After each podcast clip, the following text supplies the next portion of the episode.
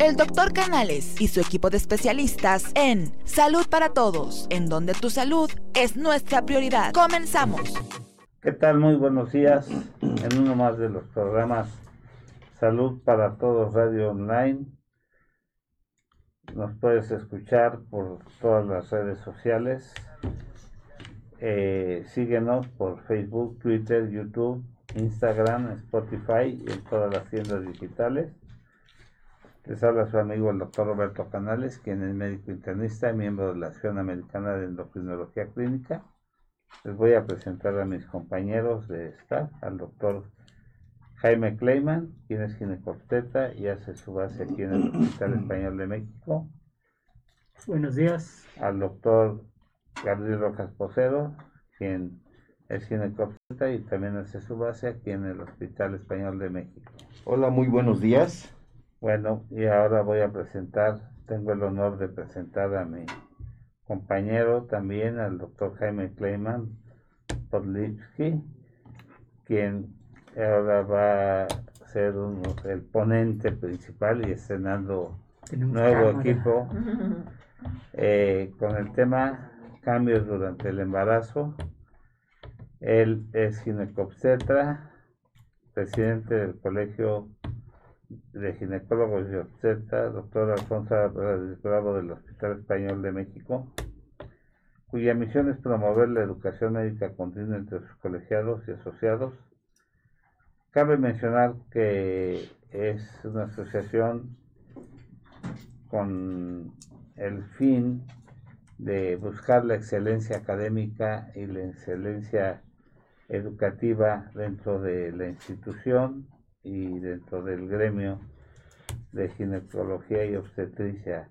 Es maestro en ciencias también y yo le pedí que nos hiciera el favor de eh, llevar este tema porque pues eh, decirle que estamos estrenando un nuevo equipo de video y que pues que él fue el padrino de este nuevo equipo.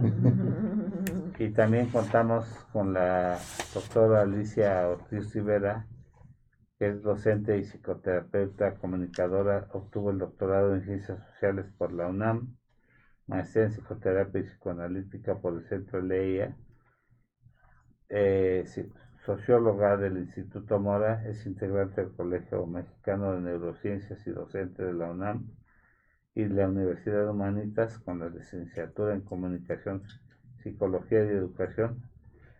Se ha especializado en, la, en neuroeducación, control de estrés psicosomática, atención psicológica y crisis, comunicación y derechos humanos, trabajando a nivel grupal y en clínica individual con base en prácticas mindfulness, especialmente efectivas en casos de estrés crónico, trastorno de ansiedad generalizado, irritabilidad, insomnio, fibromialgia, fatiga crónica, entre otros padecimientos, con base a los programas del Instituto Nacional de Psiquiatría Ramón de la Fuente Muñiz. El Centro de Leia del Centro Mexicano Mindfulness, del Departamento de Psicología de la Universidad Autónoma de Barcelona y de Comunicación de la Universidad del Sur de California, ha sido colaboradora de diversos medios sobre temas sociales de divulgación científica desde el 2013, atiende pacientes en consulta privada y como instructora de mindfulness en modalidades individual y grupal, comparte talleres y cursos sobre la práctica y su impacto para control del estrés en ámbitos familiar y educativo y laboral, incluidos los orientadores a cubrir la norma oficial mexicana 035 relacionada con la detección y tratamiento de riesgos psicosociales en el trabajo. Gracias, Alicia. Por Muchas gracias, muy amable, un honor para mí estar con ustedes. Muchas gracias. Y bueno, pues ahí va la pregunta de los 64 mil pesos para mi querido doctor Jaime. Llega la paciente embarazada, que es lo común al consultorio. La pregunta es la siguiente de, la, de los pacientes embarazados que, que llegan contigo o con Gabriel, ¿cuántas pacientes se prepararon para el embarazo? ¿Cuántos planearon su embarazo? ¿O les llegó el embarazo Mm, en forma circunstancial. Digo, porque su trabajo es atender, llevar, conducir, armonizar, eh, poner en buenas condiciones, llevar un buen embarazo. Pero yo pregunto, ¿la paciente se preparó para el embarazo? ¿Lo planeó? Yo sé que hay muchas que sí lo hicieron, pero yo creo que son las más las que no se, lo que no se- no se prepararon. Fíjate que qué bueno que haces esa pregunta porque esta pregunta me da eh, pie para, para, pues, para lo que vamos a hablar en un ratito. Y este, y bueno, eh, dentro de lo que vamos a hablar en un rato, pues yo, yo les propongo que no nomás sea un, un monólogo, que interactuemos con, con, la, con lo que preparé, hice algunas transparencias, y si me interesa, de hecho, eh, si me pasan la primera, eh, es mi, mi primera diapositiva. Ok, yo aquí, este, pues, ahora sí que me tuviste trabajando todo el fin de semana, pero curiosamente, la, la, este, la pregunta que hiciste va encaminada a justamente a esto, a esto eh, que estamos eh, hablando. Eh, el embarazo, cuando alguien se embaraza, yo lo que eh, propongo y que lo que les propongo a mis pacientes antes de que se embaracen, fíjate, fíjate, la plática eh, empieza no, no con los cambios durante el embarazo, sino empieza con, con esto. ¿Qué vamos a hacer antes del embarazo? Y por eso puse una foto de un mecánico ahí este, arreglando un coche. Cuando tú vas a salir a carretera, ¿qué, es lo que haces con tu coche? Pues antes de salir a carretera, checas que tenga bien los frenos, que tenga bien los niveles de aceite, que tenga lleno el, tanque de gasolina, que no le esté fallando la, la chuchumbeta y la no sé qué. Y eso lo haces antes de salir, antes de salir de, eh, de vacaciones, antes de que el coche empiece a rodar siquiera la carretera. Por eso es muy importante lo que, me, lo que acabas de preguntar. ¿Cuánta gente? Desgraciadamente no mucha gente, o sea, lo hace así. Está en nosotros educar a nuestro paciente, saber hacer su historia clínica, ver qué, qué podemos, eh, en, en qué podemos influir, qué podemos eh, darle a la paciente, qué podemos, si, la paciente tiene algún problema, antes de que se embarace, eh, solucionar ese problema o hacer el diagnóstico, porque muchas veces durante el embarazo tenemos el problema de algunos estudios que no podemos o que no se deben de hacer, o sea, rayos X, este, tomografías, etcétera, que se nos dificultan durante el embarazo. Necesitamos obviamente checar si yo tengo una paciente que tiene hipertensión y es la primera vez en mi vida que la veo y ya está embarazada, yo no sé si antes del embarazo, y, a veces ni la paciente misma sabe, si antes del embarazo tenía eh, problemas de hipertensión, por decir un ejemplo. Peso antes del embarazo.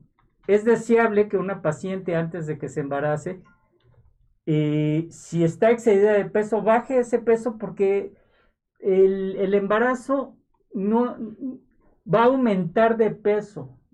Ojo, aumentar de peso más no engordar, que no es lo mismo. Y tenemos que hacerle estudios de laboratorio básicos, subemetría hemática para ver cómo están glóbulos blancos, glóbulos rojos, porque todo esto va a tener cambios durante el embarazo. Química sanguínea, perfil TORCH. ¿Qué es perfil TORCH? Eh, debemos de ver cómo están sus anticuerpos contra toxoplasma, otros, rubiola, Citomegalo. citomegalovirus y herpes virus. Y, y- y de repente llegan las pacientes este, con espantadísimas, ¿no? Porque dice rubiola positivo. Eh, ¿tengo eh, rubiola, doctor? No, lo que tiene son anticuerpos contra rubiola. De hecho, es, es lo esperado, que la paciente antes de embarazarse ya tenga sus anticuerpos positivos para rubiola, para que durante el embarazo no vaya a tener la probabilidad de tener rubiola, que una embarazada enferma de rubiola sí puede llegar a tener problemas fuertes con, con los niños, el bebé. Que completen esquema, su esquema de vacunación y al final le puse ahí metilfolatos y, este, y vitaminas. Y metilfolatos tanto en el hombre como en la mujer. Antes, eh, y, y, eso eh, se rompió ya ese paradigma de darle ácido fólico.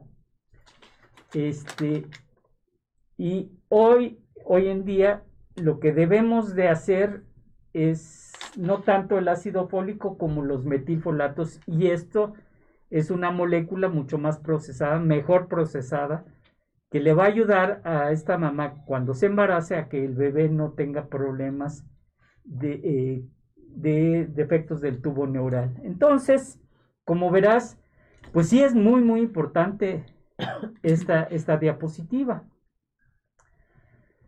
Y bueno, pues sí, ya, ya estamos en la carretera, ya, ya salió el coche a la carretera. Y lo primero que, que, nos vamos, que se va a dar cuenta la paciente es que no, no tiene su, su regla. ¿Qué va a pasar?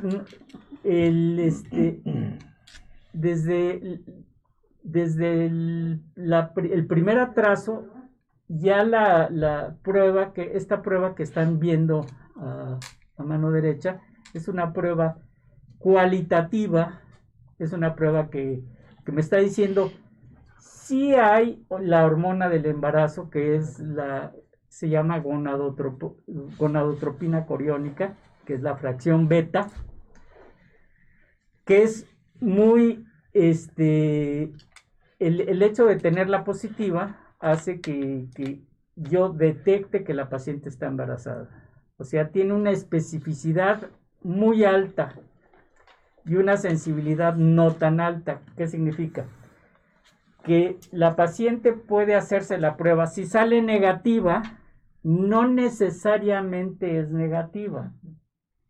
Si sale negativa, puede ser que los niveles de gonadotropina no sean tan altos que me vayan a, a, dar. Y aquí vemos una tabla donde vemos eh, eh, cuánto va subiendo las, la, la, la, gonadotropina durante todo el embarazo. Vean ustedes cómo empieza a subir, tiene un pico máximo y luego empieza a bajar.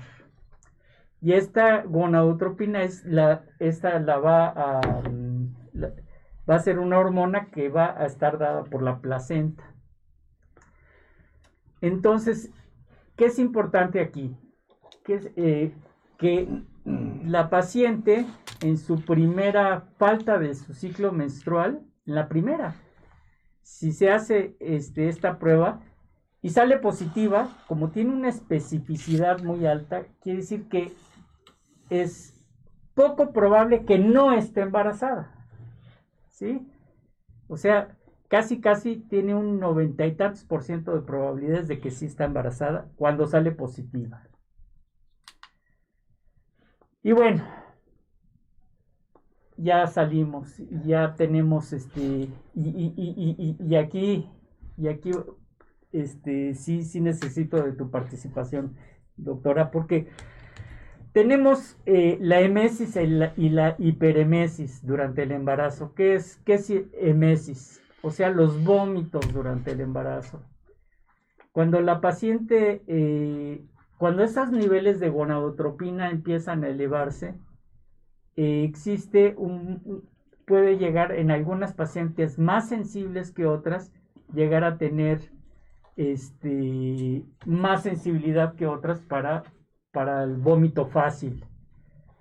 Y bueno, eh, ¿cuáles serían los factores de riesgo en estas pacientes? Por ejemplo, una paciente que tiene una historia eh, personal o familiar de que pueden, de, de, que con cualquier cosita vomitan, pues van a tener más, eh, durante el embarazo se va a agudizar más esto. Eh, historia de náuseas con anticonceptivos orales.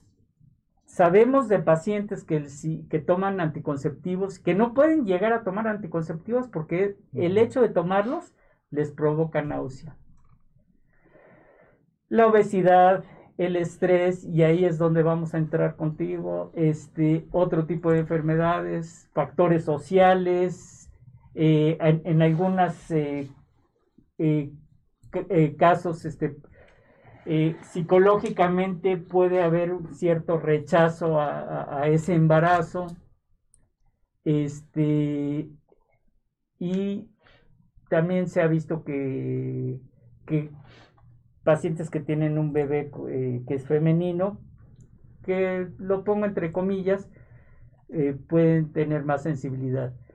Y otras que tienen Helicobacter pylori positivo también pueden este, desarrollar. Y aquí, pues, la, pregunta, y, quiero tu, opinión en este caso de, para abrir un poquito más la, la, plática. Eh, ¿A ti te han llegado pacientes que tienen estos vómitos incoercibles, pacientes que, que ya se les dio todos los medicamentos y que pues la causa psicológica juega un papel muy importante. Claro, claro. Sí, bueno, ese es el punto, ¿no? Eh, como lo, indicó el doctor Roberto, reitero que yo soy psicoterapeuta, o sea, los, los este, especialistas en los aspectos médicos son ustedes, ¿no? Pero la mente efectivamente juega un papel crucial y de hecho creo que cuando usted plantea, cuando plantea doctor que este, si están preparados o no, están preparadas o no, pues ahí, ahí es un factor también muy, muy importante porque finalmente eh, la, la, parte de, del, no nada más la planeación per se, sino el deseo, porque ahorita estamos viendo un, un problema muy fuerte o una tendencia muy fuerte a la dificultad para la fertilización, ¿no? Entonces, bueno, yendo más específicamente a, la pregunta, sí hay toda una alteración y como eh, esta, esta hormona, la, la gonadotrofina coriónica, pues es un indicador clave, pero la, hay, una, hay una alteración, una, un cambio, el más profundo que se da en la vida de una mujer es la etapa en donde hay la mayor sensibilización en todos los aspectos y donde se, hay una, un cambio importante no solamente a nivel bioquímico, neuroquímico también, el tema de los neurotransmisores, e incluso a nivel de las estructuras cerebrales. Hay todo un cambio que predispone a las mujeres, que nos predispone a generar vínculos y a generar toda una interacción que es crucial para la vida del bebé, que nos permite generar esa actividad de, la protección, del cuidado del amamantamiento, una conexión muy, muy profunda que implica como que nosotros le estamos literalmente transfiriendo, prestando nuestro aparato mental, nuestra psique, para comunicarnos con ellos y detectar, enseñarles a expresar sus emociones, sus, este, sus alteraciones. Y, eh, y, todo eso, bueno, pues es el cambio más importante desde el punto de vista eh, estructural y funcional y emotivo en la, en la vida de una mujer. Y va a haber cambios que van a, a durar algunos hasta dos años que son los que nos predisponen para la atención y el cuidado de los bebés, y otros más allá porque ya implica una relación distinta, ¿no? Ahora bien, este punto de la, de la, del, del vómito, no, no hay precisamente una, una explicación muy precisa, eh, pero les diría que hay también un aspecto de, como que ya hay un aprendizaje de ciertas condiciones que están asociadas. O sea, nuestro cerebro es un órgano relacional. ¿Qué quiere decir eso? Que va a generar aprendizajes en función de sus propias experiencias. Y se ha documentado que, por ejemplo, la menstruación no tendría per se por qué estar asociada al dolor. Hay todo un constructo que nos hace pensar que si nos va a bajar la regla, nos va a doler. Y si, y si yo como hija viví que mi mamá tenía en menstruaciones muy dolorosas, es posible que yo también vaya a generar ese tipo de, de procesos este, menstruales y algo similar es con el vómito. O sea, ya hay toda una predisposición al hecho de que si, si, va a, te vas a sentir mal, eh, bueno, es así clásico en las embarazadas, yo lo viví dos veces o tres porque perdí uno, pero era, este, te vas a sentir mal, estás enferma, ya te vas a aliviar, la palabra aliviar es predisponerte a que estás enferma, ¿no? Entonces, hay todo un constructo que te dice, estás enferma, estás mal, estás vulnerable. Entonces, lo que la mente va, va gestando es, yo tengo que generar una respuesta que me indique que estoy efectivamente mal. Hay algunos cambios que son específicamente a nivel hormonal. Por ejemplo, hay una alteración muy importante en el sistema inmunológico que permite que el cuerpo no rechace al propio feto, porque es parte de sí mismo, no sea, asumir algo que se va a generar como un cuerpo extraño, pero que no sea rechazado inmunológicamente. Y eso hace más sensible también a ciertos alimentos, a ciertas cosas. Digamos que esa sería la parte biológica que puede explicar una hipersensibilización del Sería como un mecanismo de defensa, vamos a llamar. Podría ser, exactamente. un mecanismo de defensa eh, de acá. Exactamente. Este, hola, muy buenos días a todos. Jaime, una pregunta, me llama la atención lo que estabas expresando, esta última parte, la pregunta que le hiciste a la doctora Alicia. A ver, cuando la doctora Alicia toma el concepto también de una predisposición, pero categóricamente en el aspecto biológico, bioquímico, Ves, eh, Jaime, que hay varios cambios a nivel fisiológico, a nivel neuromoral, ¿no? Estructural. Y son categóricos en cada trimestre del embarazo. Entonces mi pregunta sería esta. En su experiencia como ginecólogos, tanto Gabriel como tú, Jaime, ¿es, ¿es categórico que sean exclusivamente del primer trimestre del embarazo o hay pacientes que siguen cursando con este tipo de cuadros? Porque quisiera comprenderlo de esta manera. Se, se, pacientes de, que, que, cursan con un embarazo de alto riesgo o no tienen categóricamente factores de alto riesgo o de predisposición a ciertas comorbilidades o enfermedades. Porque ahorita, por ejemplo, lo que decía la doctora Alicia, nosotros sabemos de antemano en el concepto de la medicina antigua que existen capítulos donde existen irregularidades menstruales, o la otra parte es que se adelanta, que se retrasa el, el, periodo menstrual, o que en un momento determinado no se presenta, o que es muy doloroso, lo que estaban comentando hace un momento. Y nosotros tenemos sobre dicho y entendido que en la práctica clínica y médica, habitualmente cuando tenemos una, una, una, mujer, independientemente que esté em, em, embarazada, puede tener trastornos precisamente en su, en su, en su, eh, en su expresión de ciclo menstrual. El simple hecho de que, estén preocupados porque quedaron embarazadas. Entonces, este, este hecho es un gran compromiso, es un gran compromiso estar embarazado, porque me haría esta pregunta en su experiencia de los dos también y en la experiencia de la doctora. ¿Se ve más categóricamente que sea frecuente encontrar este tipo de complicaciones? En mujeres que tengan hijos deseados o que no tengan hijos deseados o que llevan un gran conflicto en su familia, por lo que está expresando ahorita la doctora Alicia. Este, mira, eh, yo, qué bueno que preguntas esto, porque hay que determinar y hay que ver si esto es exclusivamente una cuestión física, fisiológica, eh, de, neurotransmisores y, de este, elementos bioquímicos, es un hecho que, el aumento de la hormona gonadotropina coriónica y fracción beta este, influya determinantemente en estas náuseas y vómitos del embarazo. ¿Y cómo lo sabemos? Porque a partir de la semana 12 del embarazo, empieza a, disminuir y también empiezan a disminuir este, los, eh, estas náuseas y vómitos.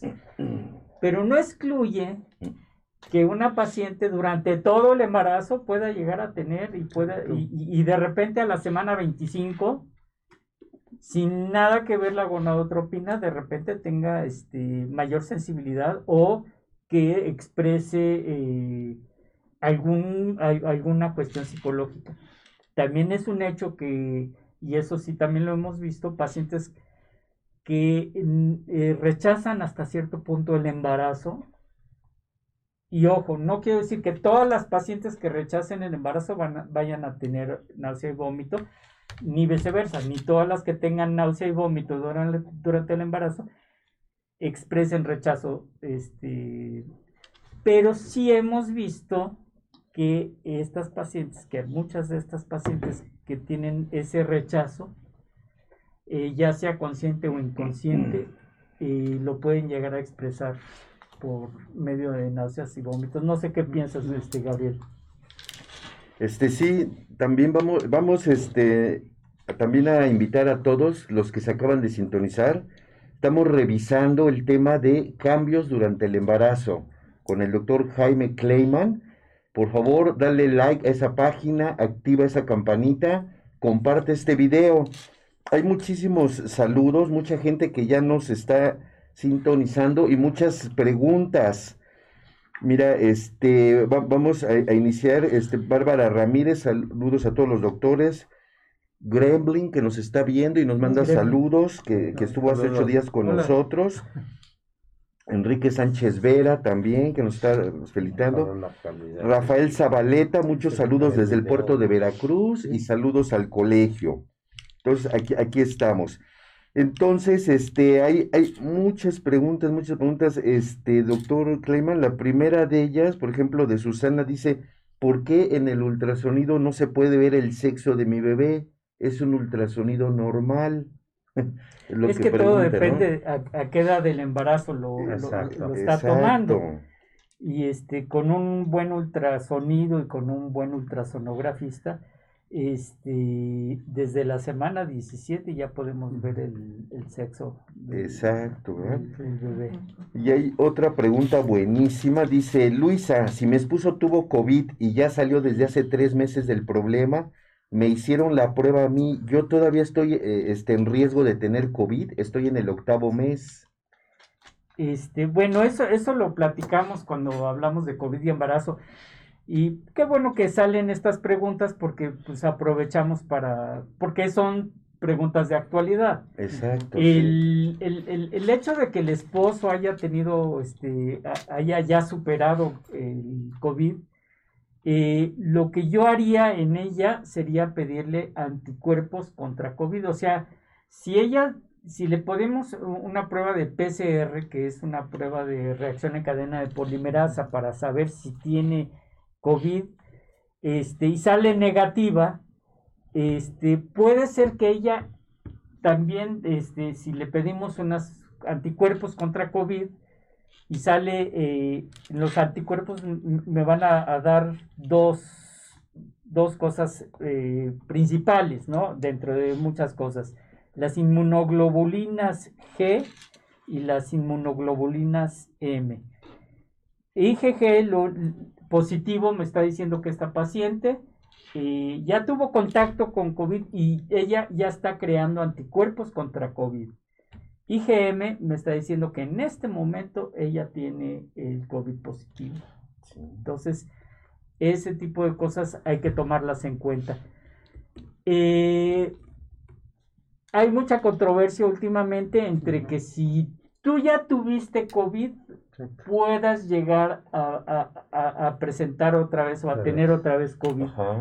Y, la evidencia nos dice que sí puedes llegar a tener. Pero que es mínima, ¿no?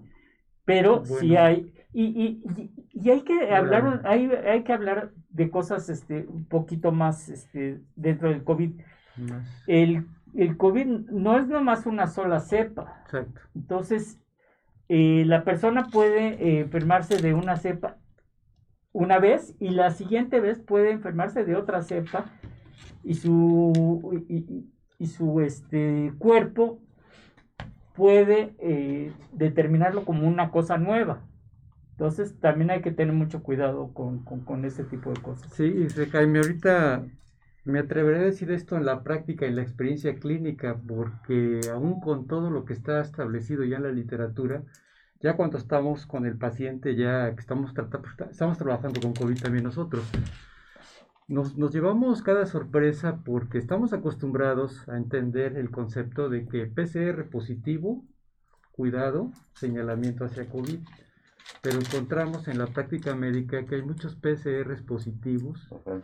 Precisamente se identifica la cadena de nucleótidos que dice Jaime, que realmente ya tiene en ese momento datos supuestos que va a desarrollar COVID, pero no desarrolla totalmente la enfermedad, se queda como PCR positivo. Y nos llevamos otro chusco y otra sorpresa, no sé a ustedes también en su, en su experiencia, me he encontrado pacientes que no fabrican anticuerpos, pero son PCR positivo y Aún así desarrollaron COVID. Entonces aquí tenemos un margen de mucha diferencia. Entonces por lo que comentaste al final, este Jaime, este germen, lo que encontramos actualmente es que sigue mutando. Incluso lo desarrollaron asintomático. Exactamente. Por eso no nos está dejando la gran eh, respuesta de anticuerpos en, todos los casos. Y, hay que tomar en cuenta, o no los encontramos. Hay que tomar en cuenta que eh, una prueba de PCR es una prueba en la que nosotros tomamos este, la muestra. Y eh, si, el, si el virus es positivo, lo que hace la máquina es hacer varias copias. Pero con, una mínima parte de ese virus, porque puede ser que, no tenga todo el virus, y ese es, ese es el, gran chasco que nos estamos llevando, que, que hay gente que, que tuvo la infección viral, pero tiene remanentes del virus, no el virus completo. Y la prueba la da positiva porque detecta esas pequeñas cadenas y las, las este, copia, las replica y entonces va a dar positivo a PCR. Este, pero no necesariamente, por eso ese podría llamársele falso positivo. O sea, que teniendo PCR eh, positivo, eh, la persona no está enferma, pero sí tiene el, o sea, sí expresa la molécula positiva de COVID. Exactamente, por la cantidad es mínima, pero es el parámetro. Sí, claro. Ajustado a la Pero no está enfermo. No, no desarrolla la enfermedad. Exactamente, esa es la Entonces, cuestión. Que no, que no les caiga de extraño, las personas que nos están escuchando, que suele suceder y con mucha frecuencia. Por eso se dice cuánto tiempo van a durar los anticuerpos. Exactamente. Creo que aquí me atrevería a decir esto. el principal control es la prevención. Las cargas virales.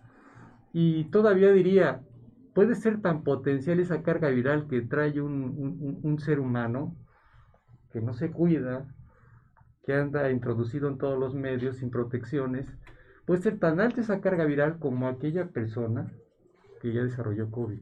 Claro. Entonces, eso grábenlo y, y, que ténganlo muy, muy firme. Lo mejor es la prevención. Muy bien. Las medidas. Sí. Ahora, el, eh, estaba, cuando, cuando estaba haciendo esta plática, me llegó a la mente eh, un, un, caso de, de, una paciente que, que llegó, que tenía este náuseas, vómitos, pero que el esposo era el que tenía hiperemesis. Sí, sí, hay una pregunta de eso. Sí, sí, sí, es frecuente, ¿verdad? que lo, sí, no, y yo lo viví. Y dice la señora que, que ella es feliz, pero que sufre por ver al esposo que, el esposo que trae sí, eh, sí puede pasar eso. ¿no? Sí, puede que, pasar que ve que el esposo está en muy malas condiciones porque pues hay una hiperemesis. O sea, hay que decir que la hiperemesis es los constantes vómitos, o sea, que trae la sintomatología a él. Él puede llegar a desarrollar la sintomatología. Aquí yo creo que juegan eh, también cuestiones Como, la psiquiatría, la contratransferencia, ¿no? A ver, y, y, y, y ahorita vamos a ver eso, pero Vamos a tratar de explicar esto este, por la cuestión física. Entendamos que la, la- la- la mujer tiene eh, su sangre, este, gonadotropina coriónica, pero no es nada más en su sangre ni en su orina, sino suda gonadotropina, o sea, tiene en todo el cuerpo esta hormona. Ajá. Y el, y el esposo puede ser sensible a esa gonadotropina. ¿Por qué? Porque la toca, la huele, eh, está con ella y hay gente que es más sensible que otras y puede llegar a, a- a- a presentarlo. Esa es la explicación física, científica. Sí. eh, bueno, pues la otra también es científica, pero esta sería física de, de, de por qué un hombre puede desarrollar estas náuseas este, durante el embarazo. Ahora, oigamos la cuestión psicológica. ¿Qué, qué es la contratransferencia que decías? Sí, Cuando un la- psiquiatra eh, este, le pasa, eh, absorbe lo de- del Ah, paciente, Sí. Y el o al revés, exactamente. Ah, Por ok. eso los psiquiatras Sí. también Se van, tienen que a hacer. sus- Ah, van con sus ok. psiquiatras. Qué barbaridad, imagínate. Entonces sí, sí, sí. No, es, sí, sí, sí. Muy bien. Esto de la transferencia también es un término que se acuña desde la clínica psicoanalítica. Ajá. Y es que en el contexto clínico se crean las condiciones para que el, el paciente represente sus conflictos internos en la figura del, del, del terapeuta, eh, si está representando su papá, las situaciones que ha vivido, su mamá, violencias que ha vivido en la etapa infantil, básicamente, las expresa ahí, las, eh, las representa en la figura del, del, del terapeuta. Y eso de la transferencia, pues es porque también el terapeuta tiene una contratransferencia, o sea, uno también responde a eso, claro que estamos entrenados para manejarlo, ¿no? Y esto de la transferencia, pues se vive en los distintos eh, contextos, ¿no? Pero esto que decían, efectivamente, también siendo eh, originado en la clínica psicoanalítica, también los avances en materia de neurociencias nos están mostrando que esas transferencias, digamos, esas conductas, también corresponden a un fenómeno que desde la neurociencia es la sincronicidad, la sincronización también de las, de las funciones cerebrales. Hay unas, hay unas eh, descubrimiento muy reciente de las neuronas espejo que, que muestran cómo nosotros este, tendemos esa tendencia a, a imitar ciertas conductas, ¿no?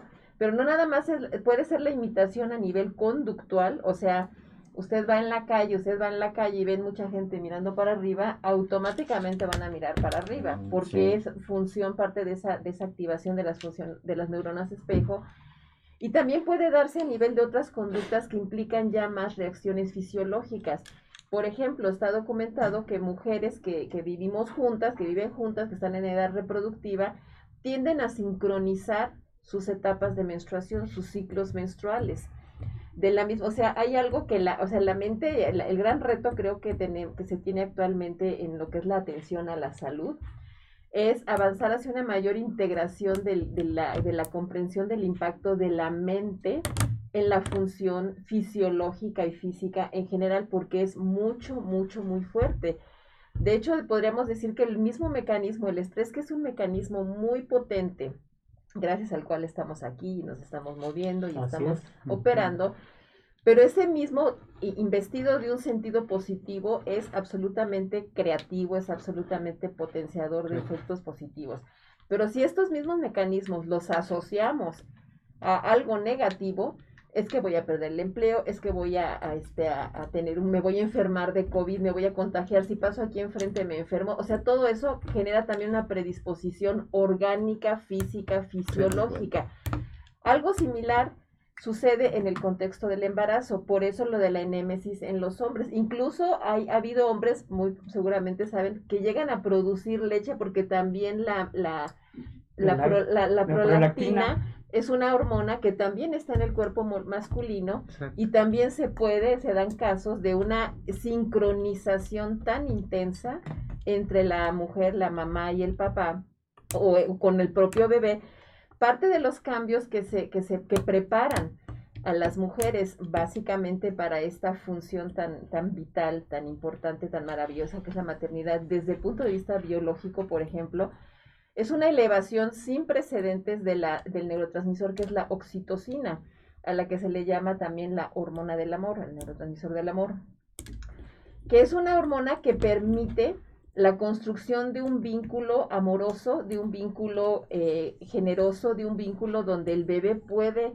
tener esa seguridad, esa garantía de que en su extrema vulnerabilidad o incapacidad para, para valerse por sí mismo, por su proceso de desarrollo, va a contar con una base segura de alguien que le esté proveyendo y que permite a la mujer generar esa, esa capacidad, o sea, hay cambios a nivel cerebral, la presencia de una mayor oxitocina también permite que haya una, una sensibilización y un desarrollo de conexiones cerebrales desde la parte emotiva, que son más, más primitivas en, en, la estructura cerebral, hacia la parte prefrontal, de tal manera que pueda manejar, replantear sus prioridades, eh, tomar decisiones inteligentes tomar, respecto al cuidado de los bebés, de, respecto a la atención en general, de la coordinación de esta sincronicidad y de esta presencia. Eso es algo, son cambios que, que, se, que se están dando y que se calcula que en su fase más intensa duran hasta dos años, pero les decía, pueden, eh, están llamados a, a, generar una maduración cerebral muy importante. Ahora, ahí es donde quisiera también poner este énfasis en el hecho de entendernos siempre como seres biopsicosociales, porque la parte biológica la podemos documentar perfectamente. La psico, o sea, es, es, porque hay biomarcadores incluso, ¿no? Se pueden medir en la sangre y todo. Pero la parte psicológica tiene que ver con las experiencias de las propias mujeres, de las propias parejas en un momento dado, o si está o no está la pareja. Y en ese caso sí es bien importante, queridos doctores, o sea, entender cuál es la, la situación emocional de la mamá ante el embarazo. Me parece, y lo propongo como, como que hay tres posibles alternativas, ¿no? Que sea un embarazo, un embarazo deseado, que se vea el embarazo como una obligación, porque pues es mi obligación, porque tengo que ser mujer y me toca, o que sea una imposición, que sea una violación, que sea producto de un tipo de agresión o algo en donde de plano hay un rechazo, pero pues mi naturaleza biológica provocó que fallara el anticonceptivo o de plano hubiera una violencia. Y ahorita estamos viendo muchísimo, muchísimos estos casos, porque también el tema de cómo se ha construido reitero, el papel de la maternidad, donde no hay, no se logra, donde no se dan las condiciones sociales para que haya un buen balance entre el desarrollo personal, profesional, etcétera, y el apoyo a la mujer, creo que está generando mucha tensión y, el estrés en que vivimos en general, ¿no? Sí, doctor. Mira, mira este, suena el concepto que están manejando, doctores, está bien interesante porque sabemos que, una mujer cuando se embaraza va a tener nuevamente comentar el aspecto. Cambios fisiológicos, cambios psicológicos, cambios emocionales, cambios estructurales en su persona, que esto de alguna manera te va a conllevar el reflejo de lo que está sucediendo precisamente en su interior. Ahorita que estabas hablando de la contratransferencia, Roberto, el significado también que le dio la doctora, el significado que tú le diste, este Jaime, suena bien interesante porque ¿cómo podemos comprender si una chica o una dama tiene embarazo prematuro? ¿Cuál sería embarazo prematuro? Pues sería la expresión de que se está embarazando a una edad no propia adecuada cuando no tiene maduración de todos sus órganos.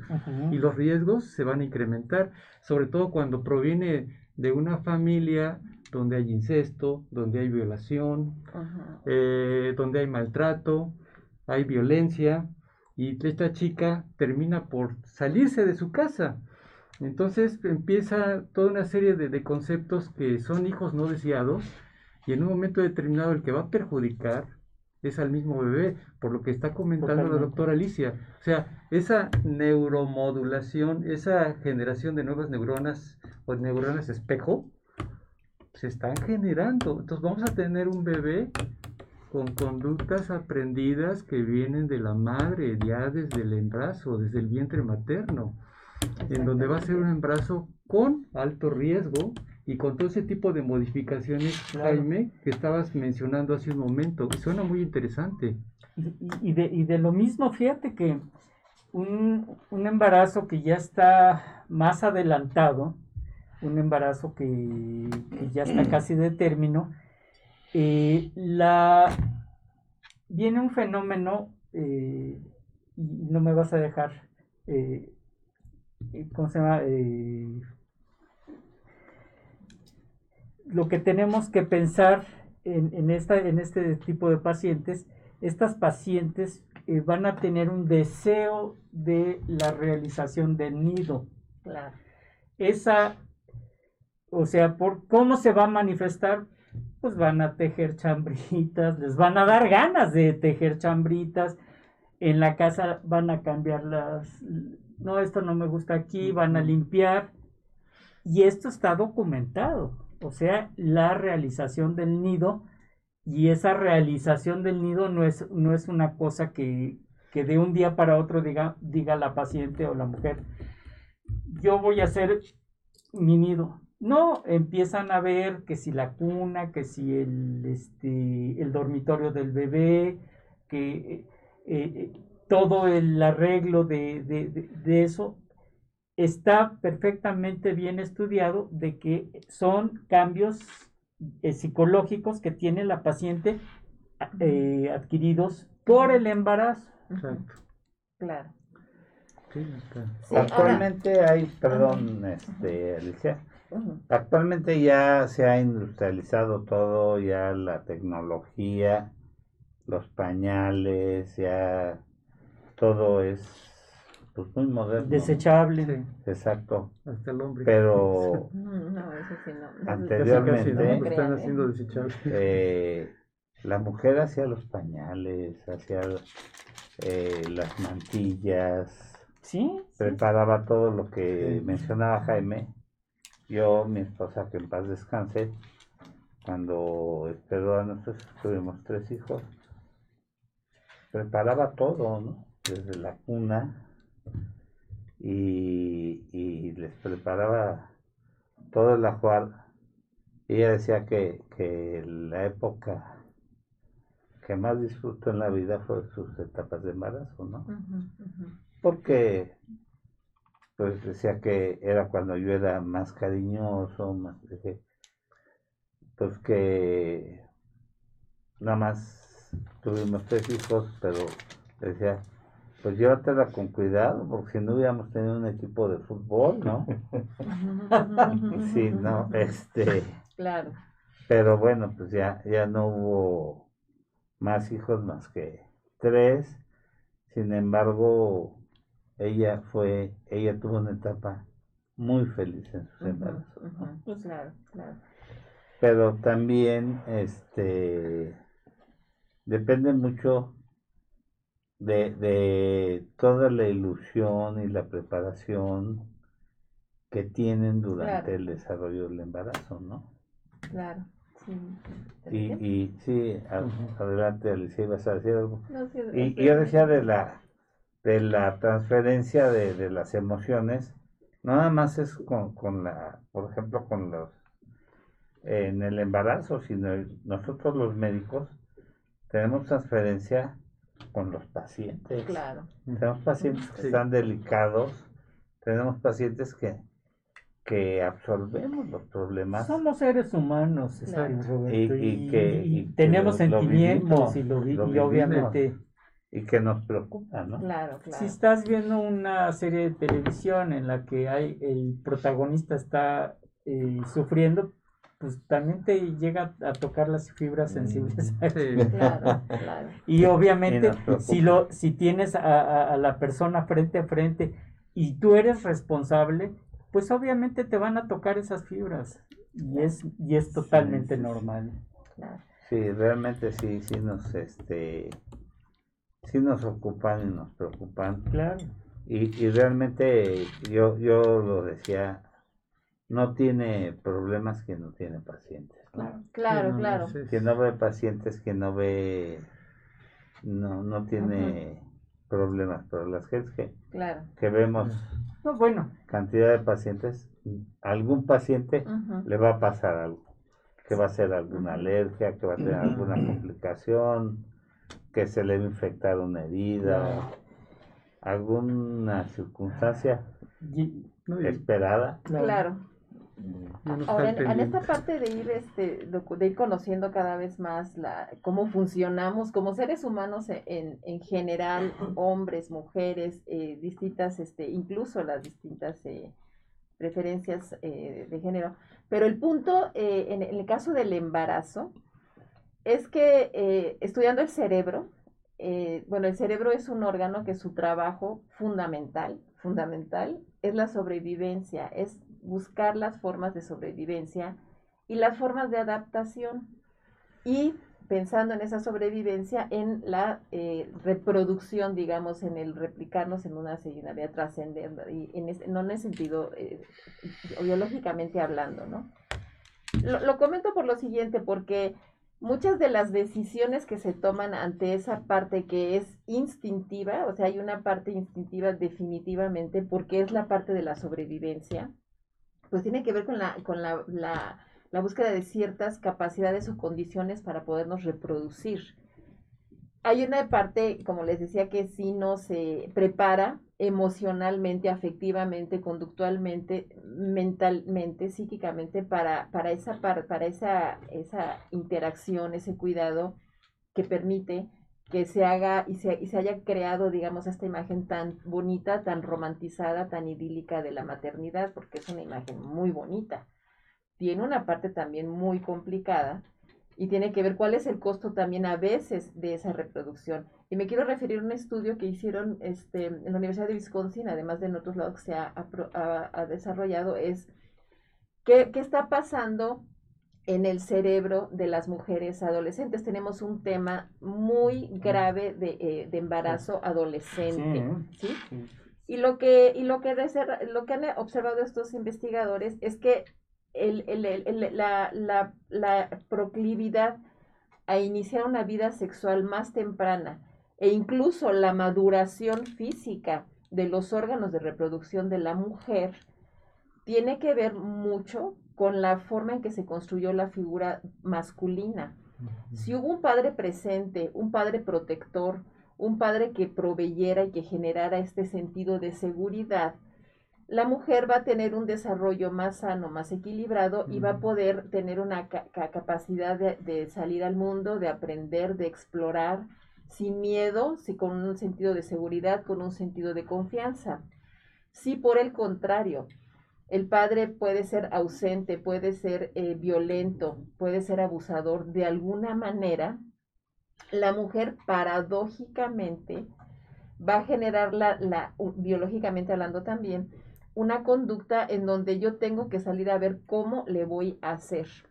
Entonces se maduran previamente las estructuras eh, reproductivas y se, y se pueden generar conductas eh, de riesgo, eh, tener este, ay, ¿cómo, cómo se llama cuando tienes relaciones con muchas personas a la- o con diversas? Promiscuidad La promiscuidad, sí. la promiscuidad, porque es la forma en que, bueno, mis, mis, mis, ah, mis glándulas me, me están indicando que tengo que ver la forma de a ver quién me va a ayudar, porque pues este no ayudó, a ver si otro, y, de, y no nada más me voy sobre uno, sino que si tengo dos y tres, ¿no? Ah, o más, porque de algo es la manera en que, en que, en que biológicamente el instinto me está diciendo que puedo eh, garantizar una sobrevivencia y que también en buena medida sea este se ha asociado esta conducta al hecho de que no importa, de que no, de que la, de que las personas que viven en condiciones de pobreza eh, grave, de pobreza extrema, no tengan esa, esa posibilidad estructural y mentalmente hablando de, de- de- de decir, pues mejor poquitos hijos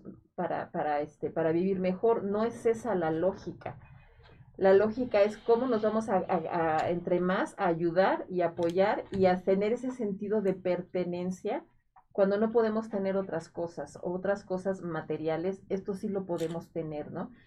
Entonces, esa es, digamos, la parte que puede resultar no tan idílica, porque es una necesidad vital y se, y se da aún en las condiciones donde pueda haber violencia, donde pueda haber pobreza, donde pueda haber maltrato, pero, pero las mujeres se embarazan. Entonces, por eso les digo que esa, sí es bonita la- eh, entenderlo y reconstruirlo así, pero también ver que todo el contexto tiene una implicación muy grande y que también qué significado le vamos dando a la parte de la de emocionalmente hablando, ¿no?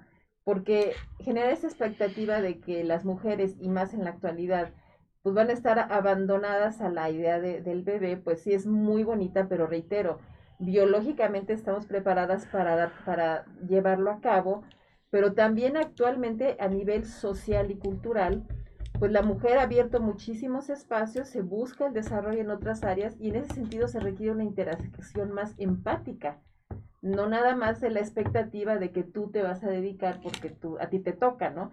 El instinto sí efectivamente tiene una parte biológica en hombres y en mujeres, pero también todo lo que implica es un constructo social de ver cómo nos vamos a organizar, ¿no? Y actualmente hay cambios muy profundos en ese sentido. Fíjate ¿no? que hay que habría un comentario muy interesante, ¿no? El hecho de que inicien las relaciones sexuales tempranamente y que el organismo ya pueda ser capaz de fecundar, Ujú. no quiere decir que estén preparadas emocionalmente ni físicamente. Ujú. Bueno, a lo mejor físicamente sí, pero que emocionalmente Y a veces ni físicamente No, no, tampoco. pues, No, no, ¿eh? no, No hay ni maduración. físicamente. que estén preparadas No hay maduración. No, para concebir. Exactamente. Porque ahí vemos. A lo mejor llegan a término y todo eso, y ahí vemos los fracasos como padres. Ahí vemos los fracasos después con niños Claro. malnutridos, niños Sí, con déficit de atención exacto. y niños después delincuentes o niños con otros problemas. Exactamente. Muy importante. Y, y de hecho, el, el- el embarazo de alto riesgo lo vemos justamente en los dos extremos, tanto en pacientes eh, muy jóvenes, adolescentes, como en pacientes este, en la perimenopausia que se embarazaron. En los dos extremos vemos, nosotros que estamos familiarizados con esto, tenemos y vemos pacientes eh, embarazos de alto riesgo y de altísimo riesgo en algunos casos, justamente.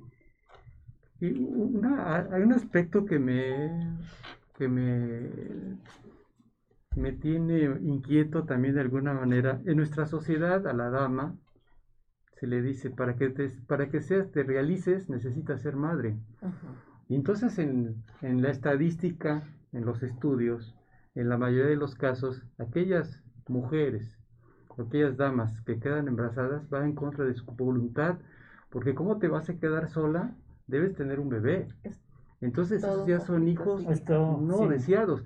Y, y- el concepto es, desafortunadamente, más del 40% de los embarazos, este, eh, Jaime, eh, eh, en las estadísticas, Gabriel, doctora, Roberto, más del 40% que categóricamente son embarazos no, no deseados en nuestra sociedad y que cursan entre edades que van desde, si no son arriba cuando empieza su primer menarca o, primera regla, estamos hablando de los 15 a los 19 años, en donde el potencial se incrementa hasta cinco veces la mortandad que después de ese embarazo, de esa edad, por el grado de maduración que se estaba comentando hace un momento.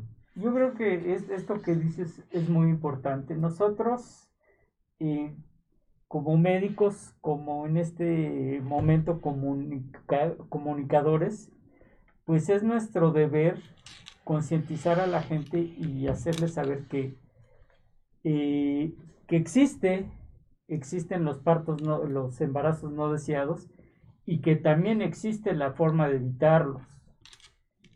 Y si tenemos en nuestro medio, en nuestras manos, la forma de evitar esos embarazos no deseados, o sea, no estamos viviendo eh, etapas del siglo pasado en el que eh, hablar de anticonceptivos eh, así abiertamente era un tabú. Exacto. ¿sí? Hablar de, de- de- de- evitar un embarazo también era un tabú. Hablar de relaciones sexuales era, era una cosa, pues, que estaba totalmente negada. Hoy en día tenemos esta oportunidad, podemos hablarle a la gente, podemos, yo en mi consultorio he tenido adolescentes sentadas con, con, su, con sus madres platicando sobre, sobre y, y, y, y, se los digo abiertamente, prefiero platicar con ustedes, con la mamá y con la hija, sobre relaciones sexuales, sobre anticoncepción, que, eh, y creo que eso es lo mejor, Claro. que eh, tener un- un- una, una, una, Sí. una adolescente que se embarazó porque por ignorancia o se embarazó porque Por falta de formación. Porque Claro, se quiso por salir de su falta casa. de formación. Esto es algo Claro. que Porque no era vida en su casa, se Eh, salió. Exactamente. Sí. Claro. A- sí, amigos, este, pues ya saben, estamos revisando el tema cambios durante el embarazo, tanto emocionales, psicológicos, Que físicos. son favor, muchísimos. conéctate. Ya sabes, estamos en todas las redes 20 digitales, YouTube, Instagram, Sí. y hay muchísimas preguntas, muchísimas. Pues La bueno. productora nos está Sí. diciendo que ya pasemos. Hay dos muy, muy buenas, una para el doctor, una para la doctora. Mira, la primera dice, este, ¿hasta qué edad puedo intentar el embarazo? No he podido embarazarme, tengo 40 años. Y la segunda, de una vez, dice que el, es normal, este, ¿cómo, ¿cómo me puede afectar el cambio en mi cuerpo? Me siento súper gorda y a veces no lo soporto verme al espejo.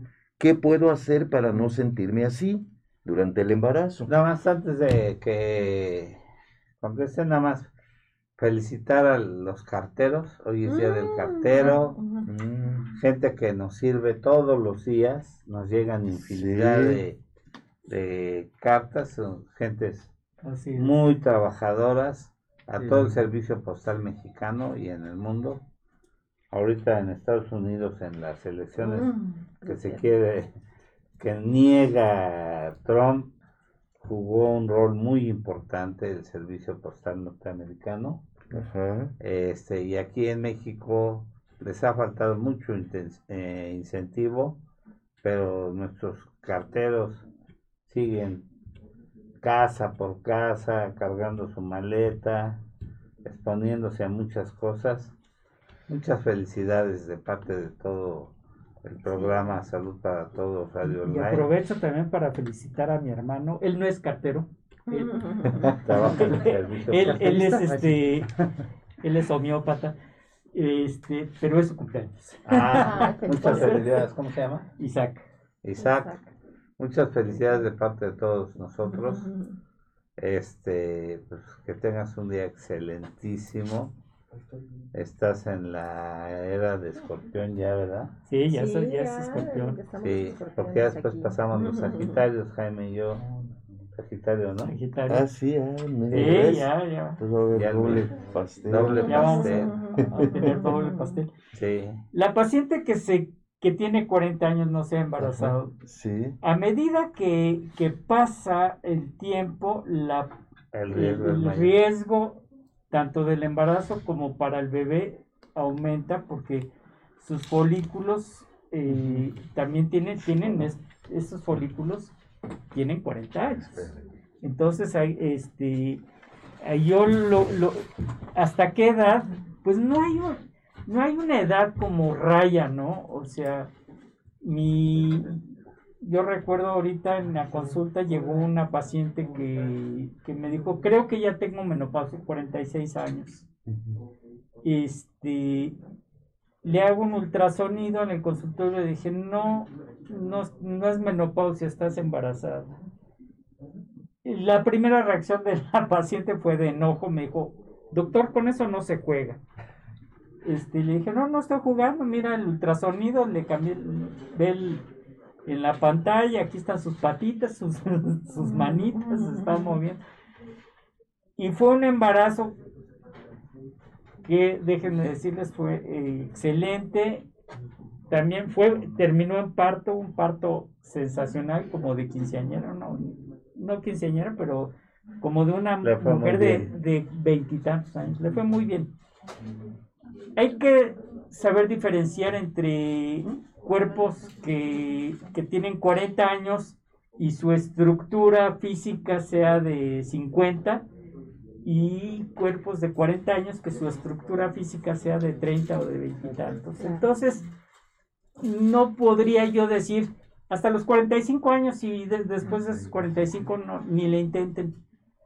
También tenemos una a- algo que es este es una reserva reserva folicular del ovario que es diferente en cada en cada una de las de las este, de, de las mujeres.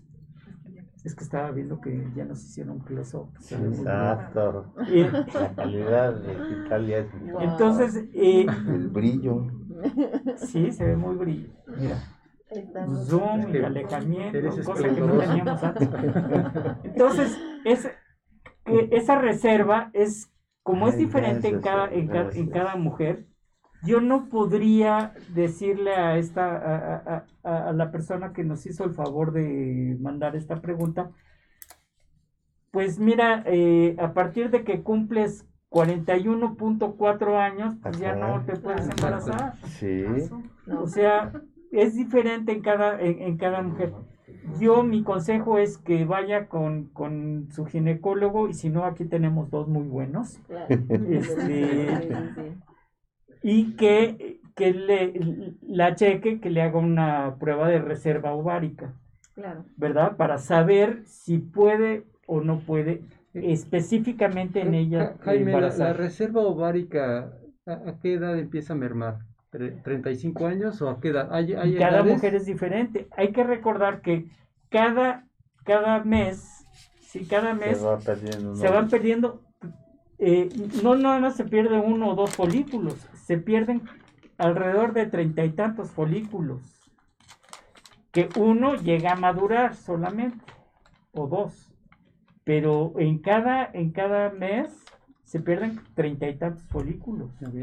Claro. ¿sí? Y obviamente si tú, si a una mujer la eh, se desarrolló con, con 10.000 folículos, pues haz las cuentas cada mes hasta que termine esos Mm. 10.000 Ok.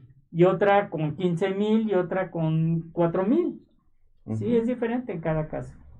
¿Me permiten comentar? Adelante, algo? Adelante. Creo que es la, Sí. la- la- el momento que, en donde podríamos este, abordar el tema del mindfulness por una cuestión. O sea, el, eh, creo que un tema que es crucial entender para las posibilidades de un, desar- de un embarazo, para empezar, de un embarazo sano, para continuar, y de un buen apego, pues también tiene que ver con la, el manejo del estrés.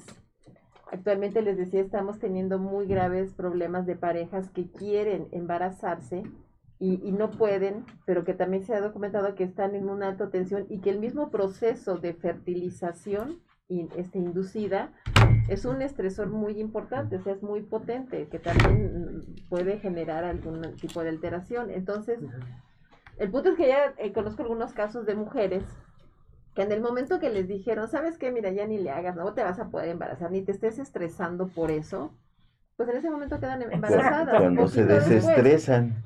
Exactamente, o sea, ya, ya dejan de generar O sea, esa tensión. Sí, sí, sí. exactamente, porque porque eh, eh, se necesita estar en estado de relajación. Inseminaciones. Exacto. No se dan. se- No se se da, no, porque es muy estresante, de- Sí. desde lo que te cuesta, desde lo que implica, desde lo mucho, invasivo. es claro. crucial, es crucial.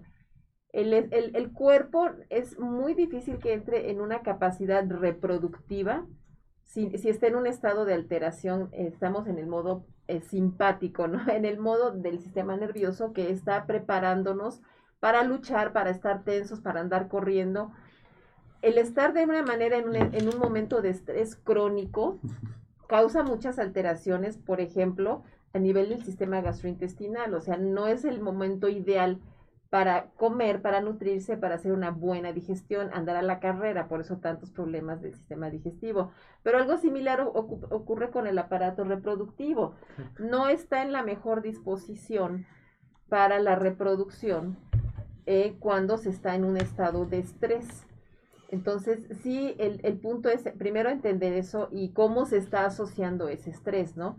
Y bueno, mindfulness es una práctica que está orientada a generar esa capacidad de regulación del estrés, entender, identificar si se está viviendo en un estrés crónico y por eso también se está aplicando en muchas clínicas para favorecer procesos de eh, una mejor condición para el embarazo y sobre todo también ya que se tiene una buena condición para que curse de una manera más sana, ¿no? O sea que, doctora Alicia, podremos comprenderlo desde este punto de vista. Se puede mejorar la raza. Totalmente. cuando habías eh, comentado el aspecto de la epigenética ¿no? y la genética, que precisamente el, el hacer ejercicios de relajación, de meditación, el estilo de vida, manejar todos los parámetros de dice, estrés, o sea, utilizar ese estrés a favor, porque como comentas, doctora, todo el tiempo el paciente que está sometido a estrés está liberando grandes concentraciones de adrenalina y cortisol. Totalmente. Y está modificando precisamente el comportamiento a nivel bioquímico, a nivel neuromoral, y se bloquea todo el sistema. Y esto va a repercutir precisamente en la expectativa de vida. Su genética se va a seguir deteriorando. Su conexión a nivel de neuro o formación de nuevas neuronas se bloquea. Entonces su calidad de vida merma. Claro, sus capacidades cognitivas se deterioran. Y esto está, muy interesante. Y otra cosa también, por ejemplo, otro estrés, que es el estrés fisiológico inducido por mala alimentación. La mala alimentación, ya se ha documentado, también predispone para que los hijos desarrollen alteraciones que pueden ser desde, desde alteraciones o mayores dificultades orgánicas, pero también conductuales. Por ahí tengo una Trastorno de déficit por, por, atención, este, tendencias depresivas, tendencias a la hiperactividad, a la bipolaridad, este tipo de alteraciones también tienen mucho que ver con la calidad de la alimentación durante el embarazo y del niño ya que haya nacido, ¿no? Entonces son este, temas que... Y, va de la mano. van de la mano, Va de la mano porque ahorita lo que está comentando, doctora, una, una mujer cuando se embaraza, generalmente si sufre desnutrición y no está preparada... O malnutrición. ¿sí? o malnutrición, desafortunadamente el bebé es el que va, va a, tener todos los condicionantes en los estudios, Jaime, que se han hecho. Sabemos que mujeres que están desnutridas y embarazadas, el día de mañana puede repuntar seres humanos, cardiópatas, hipertensos, diabéticos. Ah, no, claro. Con un sobrepeso extremo y, alteraciones, pero de resistencia, llamamos resistencia a la insulina y todas las complicaciones que vienen. De hecho, las, las compañías farmacéuticas eh, se han volcado justamente en, estas vitaminas para el embarazo. ¿Y por qué en un momento dado una mujer embarazada debe de tomar vitaminas? Porque hay elementos que no los procesa el, organismo. O sea, estamos hablando de, eh, de vitaminas esenciales y, o que las fabrican en muy baja cantidad. Por ejemplo, el DHA, que es este, e, este DHA, que es fundamental para los procesos cognitivos, ¿sí? tanto e, e, en, el, el, recién nacido y también tiene sus acciones durante el embarazo. este DHA no se fabrica, el, el cuerpo no lo fabrica, o sea, lo llega a fabricar del ácido araquidónico, pero en un 1%, que no es nada. Entonces, obviamente tenemos que suplementar, y es muy importante, estos, suplementos alimenticios durante el embarazo, porque el, el DHA, los metilfolatos, todo ese tipo de, de cosas que no los produce el organismo, van a influir tanto en el desarrollo del bebé, eh, como en su capacidad posterior cognitiva. Sí, porque de alguna manera lo que estamos viendo que actualmente, lo que comentabas en, una ocasión, los alimentos están tan procesados que carecen de todo este tipo de, actualmente, Ujú. hay mucho alimento inventado, ¿no? Que no contiene No, y además todas las condiciones. este, alimentos que tienen gra- grasas saturadas, ¿sí? Que son las grasas malas, grasas trans, que, que- son este, también grasas que no son benéficas. Y hay grasas buenas, ¿sí? El DHA es, es un son omegas, omega 3 de la serie de omega 3. Hay otras que son omega 6 que son también muy importantes suplementarlas durante el embarazo y evitar esas grasas trans y esas grasas saturadas, o- ¿sí? Lo ideal es tener eh, eh, grasas poliinsaturadas, o sea, sin saturación. Y eso ya es... O sea, el, el ejemplo, ¿cuál sería, Jaime, en cuanto a la alimentación? ¿Cuáles serían los ejemplos en, en las trans y en Eh, los... hay, y de hecho, qué bueno que hoy en día eh, las, las etiquetas en el súper ya te dicen exceso de, de- de grasas saturadas.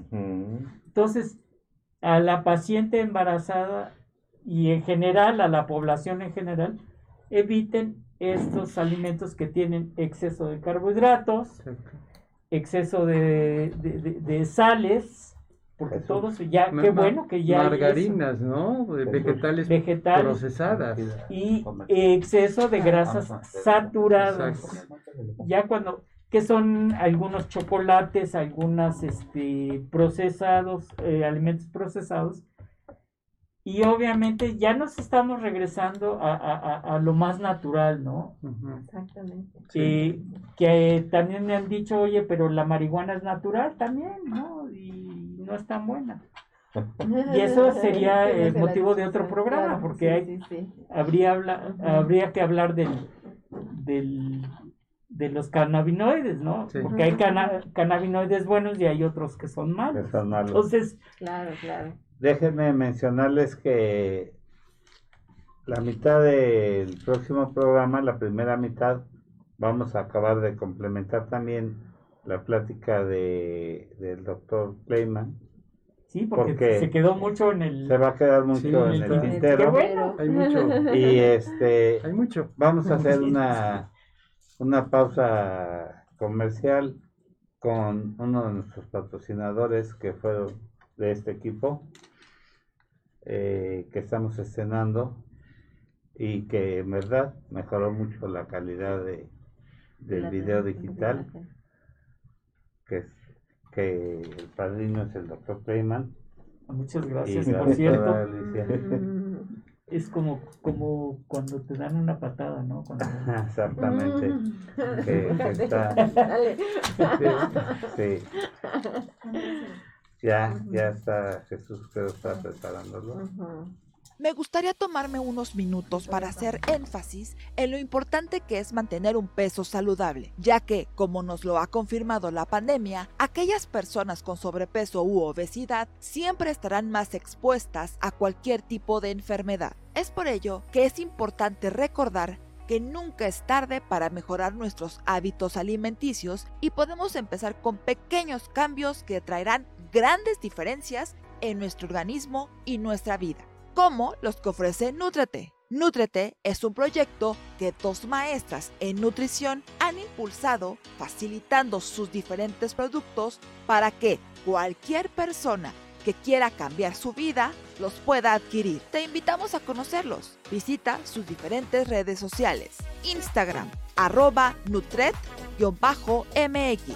Facebook, arroba Nutrete CDMX o al teléfono 55 62 16 65 20. Nútrete y cambiará tu vida.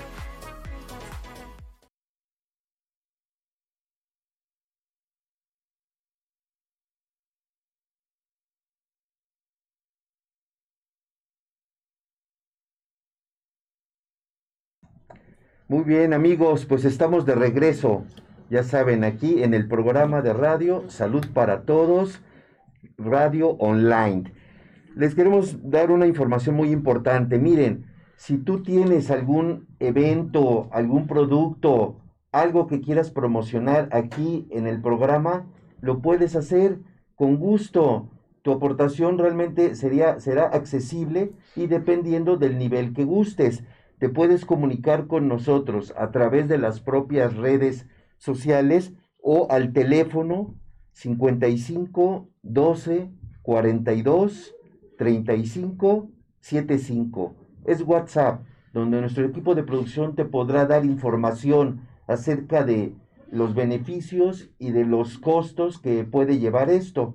Estamos para servirte y serás anunciado, serás promocionado en todas las redes sociales donde nos puede seguir la gente. Ya saben, Instagram, YouTube, Spotify, todas las plataformas digitales, Instagram y por supuesto Twitter. Pues continuamos con el tema de cambios durante el embarazo con el doctor Jaime Kleiman, con la doctora Alicia Ortiz. Y pues hay muchas, muchas preguntas. No sé si lograron eh, contestar la de la paciente que se siente muy gorda cuando se ve al, al, espejo estando embarazada. ¿Qué le pueden aconsejar? Pienso que es muy común esa, esas, y no, no se atreven a, comentarlo, la paciente, ¿no? Y hay pacientes que llegan a mi consultorio y no, ni, si, ni siquiera quieren este, subirse a la báscula. Exacto, ¿verdad? Sí, no se quieren subir. Sí. Y, sí, sí, sí. Y, y, y, es una negación, ¿eh? Es una negación como tal. No se quieren subir a la báscula. Sí. Y, lo importante, y es lo que hemos, y lo he dicho desde el principio, es la paciente durante el embarazo no tiene por qué engordar. Tiene que aumentar de peso y en una de las transparencias más adelante sí. voy a decir cuánto, cómo es lo normal, pero sí, no debe, no debe de engordar. Y bueno, pues psicológicamente eh, cambia, cambia la fisonomía de, de, la paciente, obviamente, pues este, pues aumenta de sus medidas por obvias razones. Entonces, ya hay gente que no le gusta. Exacto. Y Jaime, aquí sería la cuestión siguiente, ¿verdad? Ustedes en el control eh, prenatal, antes de que sea un control prenatal, precisamente acude, acude la paciente en el caso de ese tipo de, de, preocupación que existe, ¿hasta qué edad me puedo embarazar o qué me puede esperar? Yo no quiero tener problemas ni, ni riesgos, porque las preguntas que hacen aquí eh, Jaime, sería el concepto de que si piensan embarazarse, primero que lo programen. ¿Por qué se quieren embarazar? Creo que es la principal, la pues principal pregunta. La más difícil. Pero, sí, y sobre todo... La pregunta de la de 42 años, ¿no? Y sobre todo estar preparados, digo, emocionalmente, pero también físicamente. No tener un embarazo con sobrepeso. ¿Ustedes qué, qué aluden? Claro. Un índice de masa corporal por arriba de 25 porque la mayoría de las damas que se embarazan, desafortunadamente se embarazan con todos los factores de riesgo. Que desgraciadamente una paciente que se embaraza con sobrepeso, con un índice de masa corporal por arriba de 25, 30, o sea, eh, el embarazo se vuelve de mayor riesgo, mayor riesgo tanto para la mamá como para, para el bebé. Este, el problema principal, hay que entenderlo, de que la mamá no debe de comer por dos. Exacto. Y se debe de nutrir y debe de alimentar a ese bebé. Fíjate que hay un, hay un, se vio en, en, en e, épocas de hambruna, de la Segunda Guerra Mundial y cosas así, pacientes que se embarazaban, este, Obviamente la calidad del embarazo pues no es la misma de una paciente bien alimentada, pero el, no le afectaba tanto al bebé. Curiosamente, la naturaleza nos hizo para embarazarnos, para, para, que, para que le vaya bien al bebé. Y una de las circunstancias que hace la naturaleza como medio de, eh, de defensa es justamente eh, problemas como la preeclampsia, ¿sí? que este, este es un problema que, que como no le está llegando por alguna razón buen aporte de sangre y de nutrientes al bebé, eh, se eleva la presión arterial de la mamá para que le llegue un buen aporte de sangre eh, oxigenada con nutrientes al bebé a costa de la salud de la mamá. Eso no, no es algo consciente ni es, eh, ni es algo que el bebé esté pensando hacerle daño a la mamá, sino es una circunstancia que, eh, que se crea justamente como un factor de defensa para ese bebé, sin importarle a la naturaleza o como quieras llamarle, que esté en deterioro de la mamá. Entonces, el, eh, cuestiones de esas son, son muy importantes. Por eso, a una paciente que tiene preeclampsia, que tiene la presión muy elevada, la tenemos que sobrellevar y no podemos bajarle de un sopetón Exacto. la presión porque lo primero que vamos a hacer al bajarle la presión con medicamentos no le va a llegar suficiente aporte a ese bebé y ese bebé y ese embarazo se puede perder. Claro. Entonces, la naturaleza tiene su, su, su balance, ¿sí? Si se nos va más de un lado que del otro, este, tenemos problemas. Hay una pregunta de, de- de alguien que quiere embarazarse a los 42 Dos años, años. Y, y que no sabe. Eh, yo No mi se puede embarazar. no se puede embarazar. Mi consejo es que, que acuda con, con su ginecólogo y que, eh, que le hagan una prueba de reserva ovárica. Lo que, se, lo que yo haría es primero ver para, para que tú tengas para que para hacer caldo de gallina necesitas el caldo de la gallina. Entonces necesitamos ver si hay buena ovulación, si, si está ovulando bien, si, si tenemos eh, un buen, o sea, en calidad y en cantidad de ovocitos. Es para también- Anita Casas esta, Sí. esta respuesta. Ajá. Y, De 42 y, años. y la otra es ver también el esposo. O sea, Exacto, la no es nada más eh, ella, el esposo también lo La tenemos calidad de que- espermatozoides. sí. Exactamente. Ah, Ahí le agregaría, si me permiten, que viera también a un psicoterapeuta, un psicólogo. porque es Exacto. muy importante, Yo creo que sí es es muy importante. La parte mental, emocional es crucial. Y de hecho, les creo que pesa Por los miedos. tanto, o sea, exactamente, por lo que pueda, por la cómo está asociando, La qué está presión social, sí. representando para esa persona, para esa mujer. Es que ellos embarazo, desean ¿no? mucho el embarazo, son conocidos y oyentes del programa. Y eh, ella ya, ya tiene una hija. Él es su eh, primer eh, matrimonio, pero este no han, no han logrado la concepción, ¿no? Claro. Ya él ya se hizo estudios de fertilidad y todo eso, y se han- los estudios en apariencia clínica, pero ya estudios ya, como está diciendo el doctor Jaime, pues lo más eh, seguro es que se los vamos a enviar para que los estudie ya de manera ya. Sí, es que la parte psicoemocional es crucial y lo diría también para el tema de la parte física, de, de que se sientan que no quieren y todo, porque habría que ver cómo, les decían, a qué asocian la parte, el, el, el cuerpo, ¿no? Creo que este estudios a los que se refiere la Segunda Guerra Mundial de, de la hambruna en Holanda, que se estudiaron, pero hasta se ha seguido a lo largo de 75 claro. años ese estudio. Y el punto es de que a- a- en, en generaciones posteriores en que no se ha dado esa situación de escasez, de todos modos se genera la complexión eh, obesa, la complexión este, de, de gran volumen, como una parte de una transmisión genética y que, y que no necesariamente está Es- Es respondiendo. parte de la epigenética, Entonces, en- exactamente, entonces entender eso por una parte, ¿no? Porque también implica la aceptación de, de- de la, de la propia forma, del propio cuerpo, ¿no?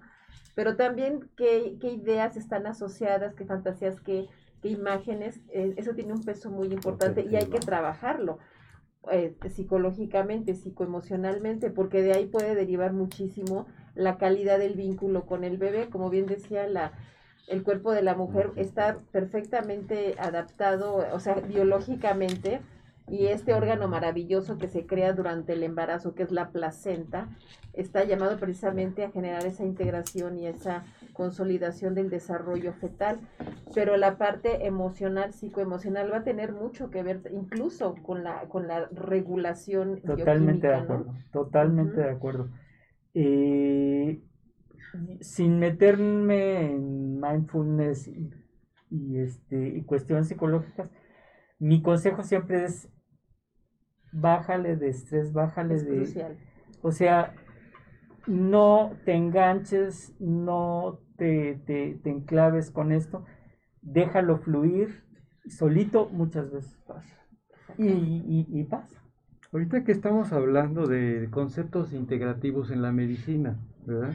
Me atreveré a decir en este momento también que cuando tenemos un paciente que tiene dificultad para embarazarse, que relativamente no es fértil y ya pasó por todos los, los, los procesos Que no es de, estudio y aún así no se embaraza, ya lo vio la doctora, el aspecto psicoanalítico es bien importante, emocional, pero también quisiera expresarlo de esta manera. En la medicina tradicional china hoy en día, en, en países de primer mundo y aquí también todavía, no todavía se estamos haciendo tratamiento concomitante con medicina tradicional china en la, en la esterilidad y con muy buenos resultados. Entonces, sim- se- en simultáneo, cuando tenemos un paciente de difícil fertilización, Ujú. que constantemente está errando sus resultados, funciona muy bien y se potencializa. Entonces es una es un breviario cultural Sí, que de antemano este, les quiero pasar a costo porque de que funciona, funciona en la mayoría de los casos, claro. pero es interdisciplinario. Y Entonces, un me atrevería a decir el Sí. concepto. Y si me permite nada más también brevemente, este, también darse cuenta de- del, del significado que se le está dando a la, a la- participación. Lo, lo digo porque hace ratito alguien de ustedes comentó que, este, que hasta el hombre se, se considerar desechable y no, ¿no? O sea, realmente no es así. Pero no es, pero no es, pero no es una anécdota decirlo Sí. estarlo pensando, de hecho hay estudios en donde se ve que la, la, la, la capacidad este, fecundadora del semen masculino tiende a bajar cuando hay esta también eh, idea de, de la no importancia, de no quiero, no, no, no me importa o no es cosa mía. Y que, y que, y que, y que, y ahí también es un proble- es un factor para la no fertilización. O sea, realmente lograr un embarazo es cosa de dos, eh, y, y sí importa mucho la forma en que ambos estén interactuando. O también pueden ser pues, las mujeres que desean hacerlo de alguna manera autónoma, pero sí es, es, es, importante cuál es la valoración que le está dando a la aportación de la, de la otra parte, ¿no? Porque eso es, no, o sea, no, sé, no es, no estamos tan, aunque haya Sí. técnicas, todo, pero la especie humana estamos diseñadas para nuestra propia reproducción y nuestro propio cuidado 100%. en ese contexto en donde interviene la pareja, ¿no? No son desechables de ninguna manera, para nada, jamás. Nada por el estilo. No sé si quieran que pasemos a Ah, alguna sí, otra. La siguiente Sí, diapo. Bueno, pues, este, ya tenemos cambios, cambios odontológicos. Eh, eh, la famosa frase, ganas un hijo y pierdes un diente. Pues no, si eso no es cierto, no. Sí es importante que acudan a su cita, si pueden antes de embarazarse con el odontólogo o con su dentista, sí es, es bueno.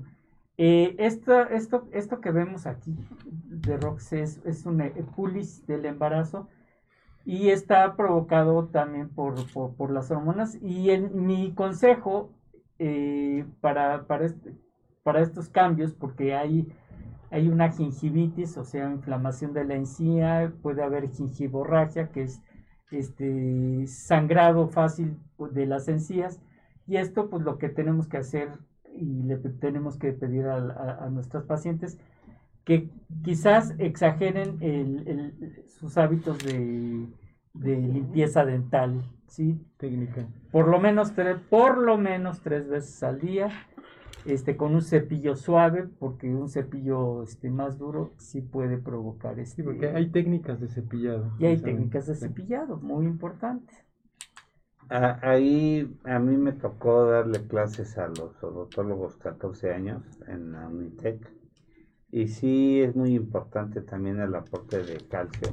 Ujú. Por eso ese es ese, exactamente. ese fíjate. comentario de que cada hijo les cuesta un diente es muy importante. Porque también hay cambios ahí locales. Ahora, el, calcio, el calcio no es, yo creo que tenemos ahí que individualizar cada, cada caso. Hay pacientes que sí requieren eh, suplemento de calcio y hay pacientes que que no no requieren. requieren. Pero sí Y- hay cambios ahí en la quimiotaxis, o sea, en la defensa local. 100%. Entonces sí, la, la mujer más que nada necesita una higiene muy, eh, o sea, muy cuidadosa en, En eh, local, porque sí veíamos que, que la paciente tendía a tener más eh, fragilidad en la cuestión de, de predisposición a los padecimientos odontológicos. claro. Y, y- Ahora- ajá. Sí, y- y mencionar también de alguna manera que sí el calcio es bien importante, pero también aquí intervienen diferentes tipos de minerales para hueso y las Claro. mismas proteínas que es la alimentación. 100%. Sí, El no, no es, no sí. agarrar calcio así a lo Exacto, menso. por lo que comentaba Jaime también. Claro, Y, y las infecciones también, las piezas dentales, en problemas de infecciones a, a nivel de distancia. por eso es importante La el- el, aseo dental y es, la renales. claro. Es importante que eh, si se puede, antes de que se embarace la paciente, acudir al, al, al odontólogo, sería una muy buena Sí, porque a veces hay abscesos, sí. Los Ujú. cambios eh, en la piel. Pues el, la piel es el, el órgano más, más grande de nuestro ser y pues, no está exenta de cambios durante el embarazo. Hay gente que se le mancha la cara, el, el paño que, que- que decimos, se les manchan las axilas, este, y bueno, eh, pierden cabello, eh, a nivel, el- hay una hiperpigmentación, o sea, aumenta el pigmento, eh, la línea morena clásica y el, la hiperpigmentación de los pezones, y a nivel de los pezones, estas este, pequeñas bolitas que se llaman nódulos de Montgomery, que, que este, a veces se, asustan las, las mujeres porque me están saliendo bolitas en el pecho. Eh, las estrías, las estrías, eh, eh, pues esto, como, como decimos, hay gente, hay gente que tiene piel de primera, de segunda y de tercera. El aumento de volumen de, de, de esa piel va a estirarse y se va a romper y entonces es, esa ruptura, hay estrías blancas, hay estrías rojas y estas estrías eh, simplemente son el, o sea, son porque se estira esa piel y cómo ayudar a que, a que no se hagan o se hagan menos llevando una muy buena hidratación. Hay cremas específicas durante el embarazo y, como yo le digo a mis pacientes, embadúrnate, échate una buena cantidad de, crema. También está relacionada con este, cuestiones de, de las suprarrenales, pero, pero sin entrar en patología, fisiológicamente estas estrías durante el embarazo están precisamente por el, porque la piel se rompe. ¿Y cómo evitarlo con esto? Puede llegar a haber este, una entidad patológica que se llama herpes gestacional. El herpes gestacional no es eh, producto de herpes, curiosamente. Lo que pasa es que la lesión, si ustedes la ven a, mano derecha abajo, arriba del nombre, eh, es una lesión que parece producto de herpes zóster, pero no es, no es por herpes zóster, sino también en algunas pacientes producto de, eh, de- de- del embarazo. Y son lesiones que, que les causan un prurito muy, muy intenso a, a- a las pacientes O sea, embarazadas. pero no es ¿Y herpes dolor? zóster entonces. No, es No herpes dolor, no, porque como no es por, por co- como no es por lesión, no es una lesión herpética, Ok. Si fuera herpética sí produce eh, dolor porque el, el herpes sí ataca doloroso. la- la- las raíces nerviosas. Porque, porque parecería. Parece, no, tiene- es. Por eso se llama eh, herpes gestacional, Mm. pero no es nada que ver con- nada que ver con, con una Y- infección, no es infecciosa y mucho menos porque el herpes sí es contagioso, esto no es Oye, contagioso, Jaime, ¿sería un cuánto Una aspecto de tipo hormonal? Hormonal. hormonal 100%, Ok, ¿sí? Y, y predisposición. ¿Y es muy frecuente que se presente No, Yo no he visto ni uno. de No. este tipo? No, no, Yo no, sí no, tuve no. una paciente con un herpes terrible y este pero pero no. Aquí está la, Ok. la- la tabla de pesos ideales durante el embarazo. Ah.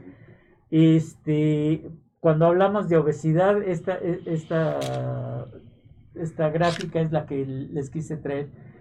Eh, y, y bueno, pues este, estamos viendo el incremento, ¿no? Este, cómo van los primeros meses hasta finalizar el embarazo. Tenemos eh, lo menos que debería en un momento dado subir una paciente embarazada son 9 kilos y medio y lo máximo que debería subir son 14, 14 kilos y cachito.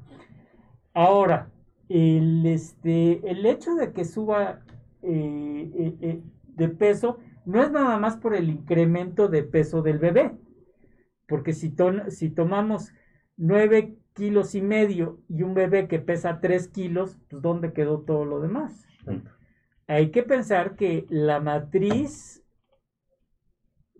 eh, también pesa y también sufre incremento de peso. Eh, la fisiología general de la paciente aumenta el volumen sanguíneo y también pesa más. Mm.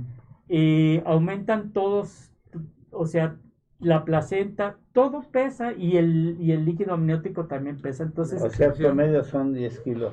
el promedio son entre 9 kilos y medio y 14 normal. Ujú. 11.9. Lo que, lo que sea menos de 9 kilos y medio, sea una paciente que subió 8 kilos durante el embarazo, pues, es una paciente que subió poco. Una paciente que subió 20 kilos durante el embarazo es una paciente que se nos pasó la, se pasó del otro lado. Y aquí vemos cuánto es relativamente Sí, cada ve- vez. eh, hablando del peso, Jaime, ¿qué tantos riesgos existen en un embarazo cuando la, la, la mujer o la dama tiene bajo peso su producto? Na- ¿Nace con bajo peso o nace con demasiado peso? De hecho, ¿Cuál sería el- la eh, nosotros durante, durante el embarazo vemos una curva de crecimiento, eh, en el consultorio vemos esa curva de crecimiento del bebé. Y tenemos que eh, ver que no sea un, un producto que, ten- que- que- que tenga restricción del crecimiento intrauterino.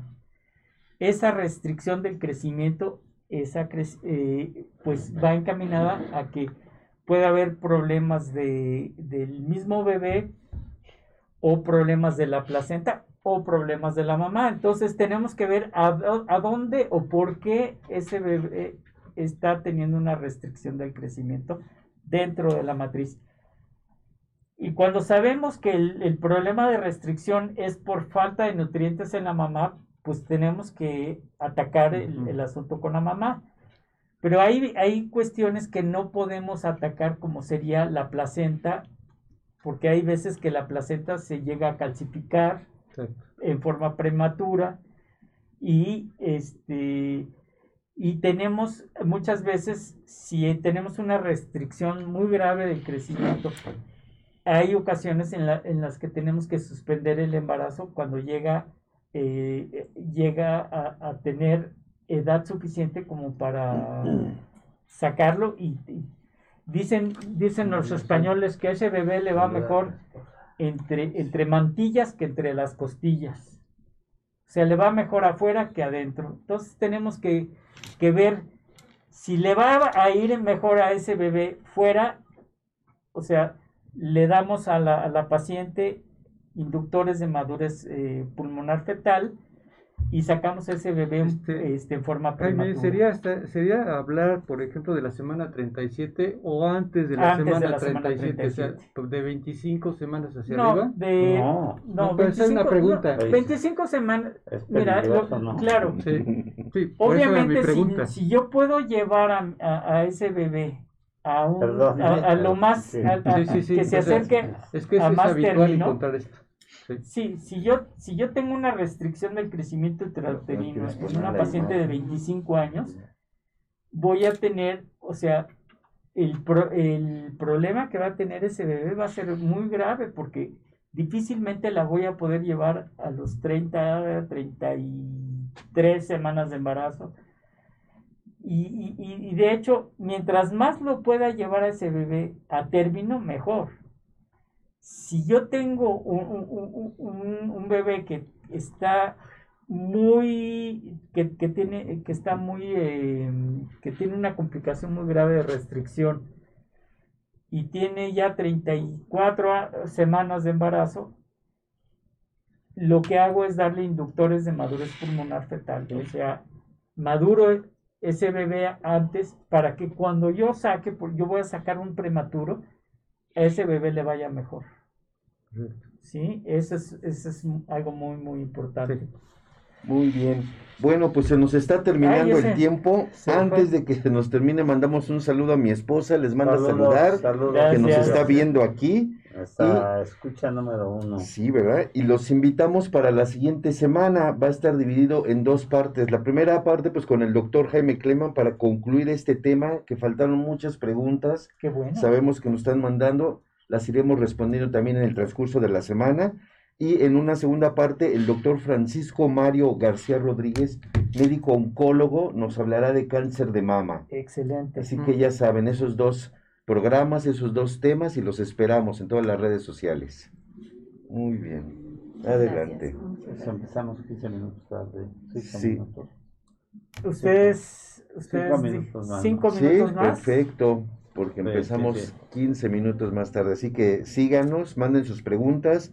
Ya saben, el WhatsApp 55 12 42 35 75. Si quieres, eh, antes de continuar, Ah. si hay alguna pregunta relacionada con, con- con lo que hemos visto, si no, Había una de lo de, de diabetes gestacional, que una persona que, que tiene familiares diabéticos y Qué buena pregunta, que sí. este pues que tenía mucho miedo, que ella no es diabética, pero ¿Qué- ¿Qué, examen se puede realizar Sí. para que esté Sí. tranquila? que yo eh, en la semana de la, de la semana 28 a la 30 aproximadamente en forma, o sea, no nada más a ella, sino en general a, a las pacientes que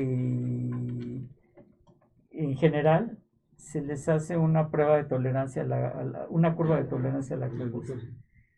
Este, ¿Por qué? Porque sí pueden llegar a, desarrollar diabetes gestacional independientemente de, obviamente si la paciente tiene antecedentes, pues vamos a enfocarlas más. Y una cosa muy importante, las pacientes que se llegan a embarazar, ¿se acuerdan que platicamos hace mucho, mucho tiempo, les platiqué eh, eh, de ovario poliquístico? Bueno, estas pacientes con ovario poliquístico eventualmente llegan a embarazarse. Hay otras que el mismo ovario poliquístico ah, es un factor para, para no embara- para, No ovular. para no ovular y, y no embarazarse. Pero hay pacientes que se embarazan teniendo ovario poliquístico. Y este, y este problema de ovario poliquístico no es nada más que tengan eh, problemas con quistes en los ovarios, sino va más allá de un problema físico, es un problema de, eh, de que la insulina de esa paciente no, no, está, no sea capaz de agarrar la glucosa y metabolizarla. ¿Sí? Es una resistencia a la insulina. Y esta paciente con resistencia a la insulina, que durante el embarazo está comiendo carbohidratos, esos carbohidratos se van a depositar, ¿sí? En esa paciente y es- estos depósitos de carbohidratos también le, le llegan al bebé y el bebé puede, puede eh, tener un problema de macrosomía. Ya hablamos del bebé con restricción, ahora vamos a hablar del, del otro, del bebé grandote. No necesariamente un bebé de 4 kilos sea un bebé maduro y, y- y bonito y bien Sano. y sano. puede ser un, un bebé con, con, con macrosomía producto de una mamá que tenga un, este, una diabetes gestacional y el problema es que la paciente ni siquiera se entera que, que- que tiene diabetes gestacional. Entonces está en nosotros, por eso a todas las pacientes que entran a la semana 28 a 30 se les pide una curva de tolerancia a, a- a la glucosa y esa curva me va a decir a mí si esta paciente está manejando bien sus niveles de azúcar o no. Y si ella está manejando bien sus niveles de azúcar, quiere decir que también el aporte nutricio exacto. de carbohidratos está complementado. Qué bueno que hicieron esa pregunta. Y porque, porque generalmente recordar que más del 70% de nuestra población es diabética Sí, y tiene ¿En 70 México? en México, Sí. 70, Más del 75% 70. y no tienen control de su diabetes o control metabólico y tiene todos los factores de riesgo. Ajá. Entonces, mucha dama, mucha mujer que se quiere embarazar, a tu respecto, Jaime, primero que investigue, esa pregunta fue muy buena, porque da respuesta a todo esto. ¿Y a qué se, a qué se exponen? Sí. Claro. Había, había muchas preguntas este, eh, por contestar. eh, yo Sí. creo que hay que... ¿Eso- Está. o- ¿Otra pregunta o ya acabamos? Eh, pues, mira, hay otra pregunta buenísima que dice, ¿los antojos son parte del embarazo o es un mito? ¿Y por qué pasan los antojos? y que el niño nace con cara de tamal. Si, si- Exacto. si el niño nace con cara de tamal es por culpa del papá. de hecho, hay un comercial de, de que, este, que habla de los antojos y, y ponen a las 2 de la mañana. Ajá. Están llegando, pero los papás, ¿no? A Sí. comprar los chocolates y los pasteles y todo. eso. Sí, sí, Pues sí. no, no es un Algo mito. quería decir Alicia. Sí, es que sobre eso, que este, el, el cambio tan profundo que hay a nivel hormonal y bioquímico hace que de pronto unas cosas falten y otras cosas sobren. Entonces el antojo es un mecanismo de defensa también biológico donde el cuerpo busca compensar lo Sí. que le falta. Entonces es algo que no se vive nada más durante el embarazo, sino también en la vida en general, pero en el embarazo se acentúa precisamente por los cambios tan profundos. Entonces, no son tanto mito, pero sí tienen también toda una connotación cultural que se acentúa, ¿no? Este, esta parte mítica. Ok. Ujú. Doctora Alicia, ¿a- ¿algún mensaje exclusivamente, algo pendiente que, que quisiera aportar? Ay, muchísimas gracias. Bueno, pues básicamente que, que para todas aquellas mujeres, parejas que, que están este, cursando un embarazo, que lo desean, que lo tienen planeado, que, que trabajen este tema, que, que entiendan ese asunto del estrés, el control del estrés, la, Bueno. la condición emocional, la forma en que Bueno. psicológica y emocionalmente se están eh, relacionando con ese evento tan importante para tratar de que sea Bueno, lo- de- la mejor experiencia posible y que también incluyan la atención a la salud mental como parte de la eh, de un proceso de esta 10 naturaleza y minutos, agradecerles 10 pues la oportunidad de estar aquí con ustedes. que es un ¿Quién honor. habla? Gra- Gracias a ti. Muchísimas gracias y muchísimas No, no gracias te por No, ya por estas, eh, 10 constancias que nos dan tan bonitas. 10 Muchas gracias. Y- Gracias. Si no, yo te devuelvo la llamada, Caterina. Bueno, pues eh, este programa ha llegado a su término.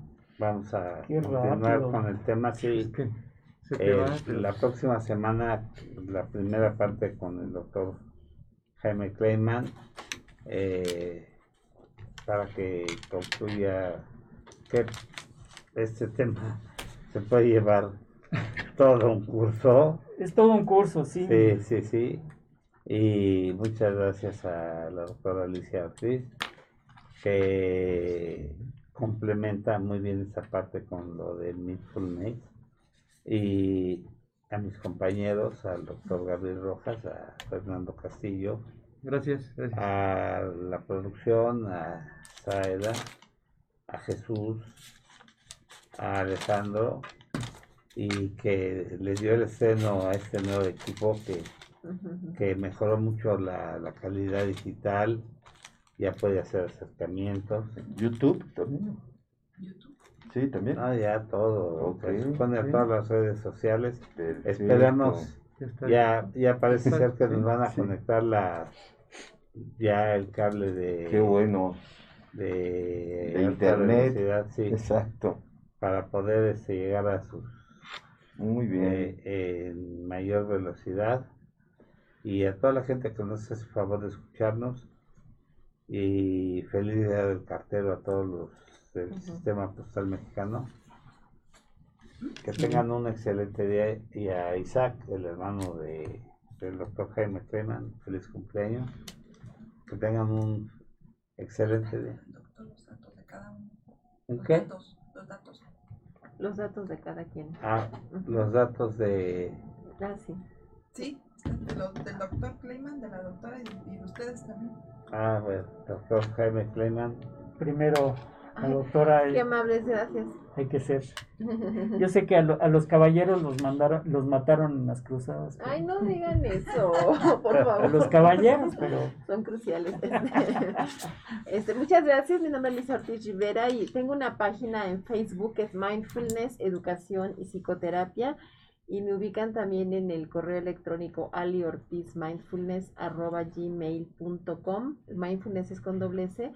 Y en el, en el WhatsApp, el 55 eh, 16 81 71 eh, 61. Eh, eh, agradezco mucho la, la oportunidad y en estos espacios me encuentro, estoy a sus órdenes, ¿sí? Muchas gracias.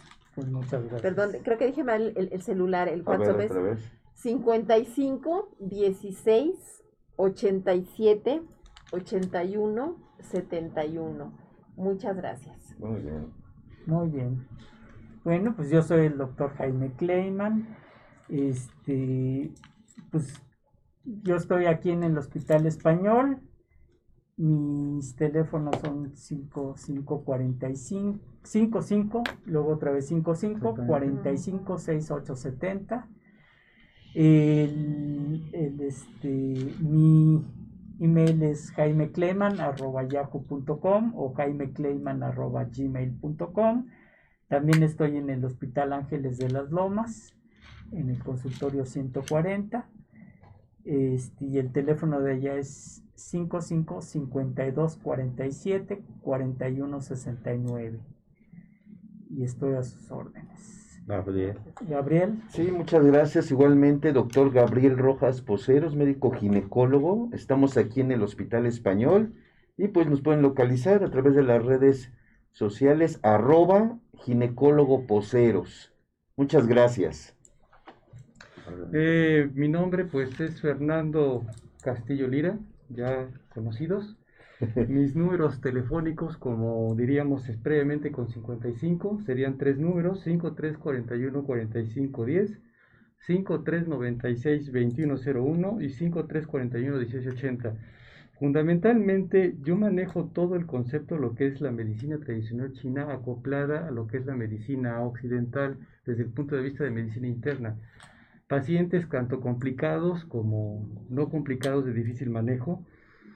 Me encuentro a sus órdenes. eh, mi correo sería fercas 591016 arroba hotmail.com. Eh, aquí est- estoy a sus órdenes. Yo soy Roberto Canales.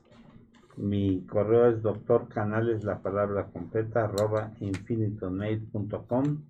Mi teléfono es 55 55 46 51 18. Muchas gracias y que tengan un excelente día y una mejor semana. Gracias. Muchas gracias, muchas Gracias. gracias, muchas gracias, Radio Escuchas.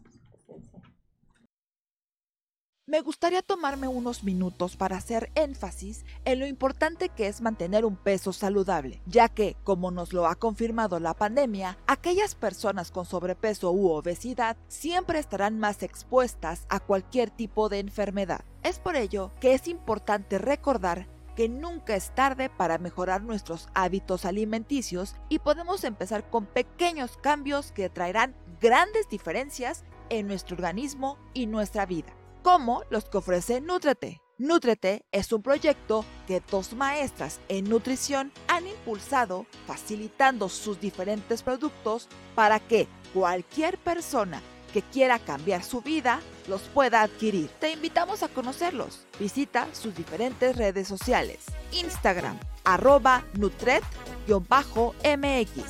Facebook, arroba Nutrete CDMX o al teléfono 55 62 16 65 20. Nútrete y cambiará tu vida.